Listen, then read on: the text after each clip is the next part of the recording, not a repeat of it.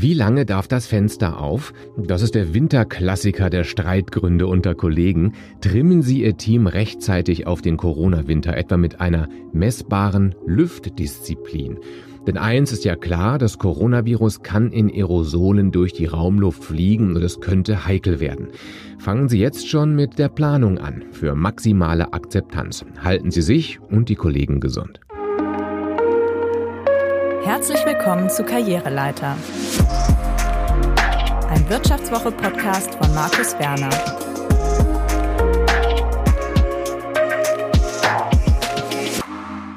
Und ich freue mich wieder sehr, dass Sie mithören. Ich habe mir vor ein paar Tagen ein Set Thermounterwäsche gekauft. Atmungsaktiv, winddicht, mit Vlies gefüttert. Und dabei habe ich weder vor, demnächst Ski zu fahren, noch im Schnee zu wandern. Nein, aber ich gehe einfach gern mal auswärts Kaffee trinken. Und ich hoffe sehr, dass es unserer Gastronomie gelingen wird, auch in der kalten Jahreszeit Gäste anzulocken. Drinnen dürfte das für viele zu eklig und unhygienisch sein. Aber solange es draußen nicht stürmt oder regnet, da kann man ja auch vor der Tür sitzen. Das habe ich vor. Ich bin bereit, mich für die hoffentlich als Ausnahmewinter in die Geschichte eingehende Saison 2021 umzustellen. Auf warme Unterwäsche für meinen geliebten doppelten Espresso am Vormittag draußen. Auch bei klirrender Kälte. Aber es gibt Momente im Leben, da kann man nicht in Thermounterwäsche Kaffee trinken, da muss man arbeiten. Aber ich frage Sie, warum nicht an den Schreibtisch in Thermounterwäsche? Worauf ich hinaus will, nach Meinung vieler Experten werden die Infektionen mit dem SARS-CoV-2 in der kalten Jahreszeit wieder ansteigen. Es gibt überhaupt keinen Grund, die AHA-Regeln wieder sein zu lassen, aber es gibt eben viele Konstellationen, da ist Homeoffice nicht möglich, da müssen sich die Kollegen eben doch im Großraum treffen. Und jetzt in der Belegschaft wird das Thema Corona und wie wir uns alle davor schützen müssen unterschiedlich bewertet. Einige werden jede Vorsichtsmaßnahme dankbar annehmen, andere werden dieses und jenes als übertrieben ansehen und vielleicht haben Sie ja auch Corona-Leugner und Verschwörungsanhänger im Team, die etwa Maskenträger verspotten oder sich weigern, am Eingang Desinfektionsmittel zu verwenden. Diese unterschiedlichen Typen gemeinsam und in Frieden durch den Winter zu lotsen, ist eine wahre Herausforderung, auch für Ihre Kommunikation. Ich würde es zweigeteilt angehen. Legen Sie zumutbare Maßnahmen fest, entweder als Vorgesetzte oder gemeinsam im Team, und überzeugen Sie dann alle davon, dass es wunderbar ist, die Maßnahmen mitzutragen. Fangen Sie jetzt schon an, die anderen einzustimmen. In zwei, drei Wochen wird es schon aktuell sein. A. Lüften, lüften, lüften. Dank CO2 Messgerät. Überzeugen Sie Ihr Team mit einem CO2-Messer. Ich bin weder Virologe noch Hygieniker, Aerosolfachmann oder Epidemiologe, aber ich verfolge die Wortbeiträge der Experten genau und ich finde es faszinierend. Man kann zwar die Aerosole in der Luft nicht genau messen und schon gar nicht, ob diese mit Coronaviren belastet sind, aber man kann die CO2-Werte in der Atemluft messen und seine Schlussfolgerungen ziehen. Ist der CO2-Wert in der Raumluft hoch, wird auch die Aerosolbelastung hoch sein denn beide Werte steigen, je mehr ausgeatmete Luft im Raum steht. Und die Aerosole verbreiten sich in einem ungelüfteten Raum in wenigen Sekunden bis Minuten bis in jeden Winkel. Und dass Aerosole Coronaviren tragen können, ist nachgewiesen. Ich habe mir mal einen CO2-Messer gekauft, um herauszufinden, wie das geht, um herum zu experimentieren.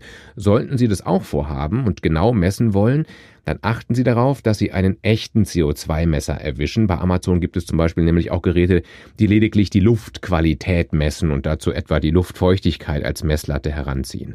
Einen CO2-Messer bekommen Sie für rund 70 Euro. Ich habe es ausprobiert und war wirklich erschrocken. Seit Frühling war es ja fast durchgängig möglich, die Büroräume zu lüften. Dort, wo das Gerät in einem leichten Durchzug steht, sind die CO2-Werte mit 430 ppm, also Parts per Million, also 430 Millionstel in der Luft, nahe denen, wie sie unter freiem Himmel erreicht werden. Aber dann habe ich das Gerät in einen rund 10 Quadratmeter großen Raum mit geschlossenen Fenstern neben mir auf den Schreibtisch gestellt habe die Türen geschlossen und habe gemessen, wie schnell ich mir auf diese Weise die Atemluft selber schlecht atme. Innerhalb von zwei Stunden ohne Lüften war der CO2-Wert bereits auf mittelgute Werte gestiegen. Nach rund vier Stunden näherte sich der Pegel dem häufig genannten Grenzwert für akzeptablere Luft von 1000 pm, also einem Promille. Und das war ich ganz allein gewesen und konnte mich nicht selber mit irgendetwas anstecken. Was, wenn in einem doppelt so großen Raum zwei Leute sitzen? Das Gute ist, nachdem ich nur die Tür zum Flur geöffnet hatte, ist der CO2-Wert ruckzuck wieder in Richtung 600 ppm gesunken. Demonstrieren Sie das mal dem Team. Lassen Sie es erkennen, dass wir einfach kein Gespür dafür haben, wann Luft schlecht ist. Dass wir nicht erst darauf warten dürfen, bis einer umkippt. Wir müssen lernen, drastisch zu lüften, weil wir es leider seit Jahrzehnten versäumt haben, Lüftungsanlagen einzubauen, die Experten nach effektiver für frische Luft sorgen, als mal eben kurz geöffnete Fenster. Geben Sie kritischen Kollegen das Messgerät mal mit nach Hause, damit Sie im vertrauten Umfeld messen können, wie etwa im Schlafzimmer trotz geöffneter Tür die Werte klettern, wenn überall in der Wohnung die Fenster zu sind. Und machen Sie klar, im Zweifel ist es besser, eine Vorsicht walten zu lassen, die sich im besten Fall ein halbes Jahr später als übertrieben herausstellt, als dass aus der Befürchtung, es zu überziehen, zu wenig Vorsorge getroffen wird. Es geht ja nicht darum, den Betrieb einzustellen, sondern die Konventionen zu ändern für ein paar Monate. Und der CO2-Messer führt allen objektiv vor, wir müssen lüften, lüften, lüften, um nicht in der Aerosolsuppe zu hocken und um das Ansteckungsrisiko zu senken. Und das wird im Winter kalt. B. Die Zumutung gemeinsam definieren. Wie lange darf das Fenster auf? Das ist, wie gesagt, der Winterklassiker der Streitgründe unter Kollegen, denn meist gibt es keinen messbaren Lüfterfolg. Das Fenster wird geschlossen, wenn die ersten quengeln, dass es nun aber wirklich reiche, sie würden bald erfrieren. Raumtemperaturen von angenehmen 23 Grad werden sich aber nicht durchgängig halten lassen, wenn alle halbe Stunde oder so die Aerosole nach draußen gelüftet werden müssen und es dort stürmt und schneit weil wir genauso wie in Schulen in vielen Gewerbeimmobilien keine moderne Lüftungsanlage verbaut haben, die etwa die frische Luft mit Erdwärme erwärmt, sondern auf Fensterlüften setzen, was zwar frisch klingt, aber weniger effizient und angenehm ist. Legen Sie gemeinsam eine objektiv überprüfbare Lüftdisziplin fest, etwa wieder mit Hilfe des CO2-Messers, weil der so schön objektiv ist. Die Fenster bleiben auf, bis das Gerät auf der der Fensterfront abgewandten Seite des Großraumbüros einen Wert von 500 ppm unterschreitet und wird wieder geöffnet, wenn der Wert 800 ppm überschreitet. Oder für häufigere oder aber dann kürzere Lüftintervalle, solange das Messgerät grün leuchtet, Fenster zu, bei gelb Fenster auf, bis es wieder grün leuchtet. Messen Sie dabei die Raumtemperatur. Offiziell dürfen 20 Grad am Arbeitsplatz bei leichter körperlicher Tätigkeit mit den Händen, also beim typischen PC-Arbeitsplatz, nicht unterschritten werden. Das besagt die technische Regel für Arbeitsstätten ASR A3.5, die der Arbeitsstättenverordnung angehängt ist. Eine Pandemie war bei der Festlegung dieser Grenzwerte allerdings sicherlich nicht berücksichtigt. Was ist besser? Warm anziehen oder höheres Risiko, sich eine potenziell tödliche Infektion einzuhandeln? Ich kann Ihnen hier nicht dazu raten, gemeinsam offizielle Grenzwerte zu missachten, auch wenn ich persönlich so etwas in besonderen Zeiten für zu starr halte, aber vielleicht lässt es sich ja gerade in kleineren Teams gemeinsam vereinbaren, dass es besser ist, sich etwas wärmer anzuziehen, damit gut gelüftet werden kann, statt im mollig warmen Großraum die Aerosole der anderen in vollen Zügen einzusaugen. Warum nicht mal eine Saison in Skiunterwäsche am Schreibtisch sitzen? Nehmen wir es mit Corona-Humor. Es gibt Schlimmeres als warme Kleidung. Nur diesen einen Winter.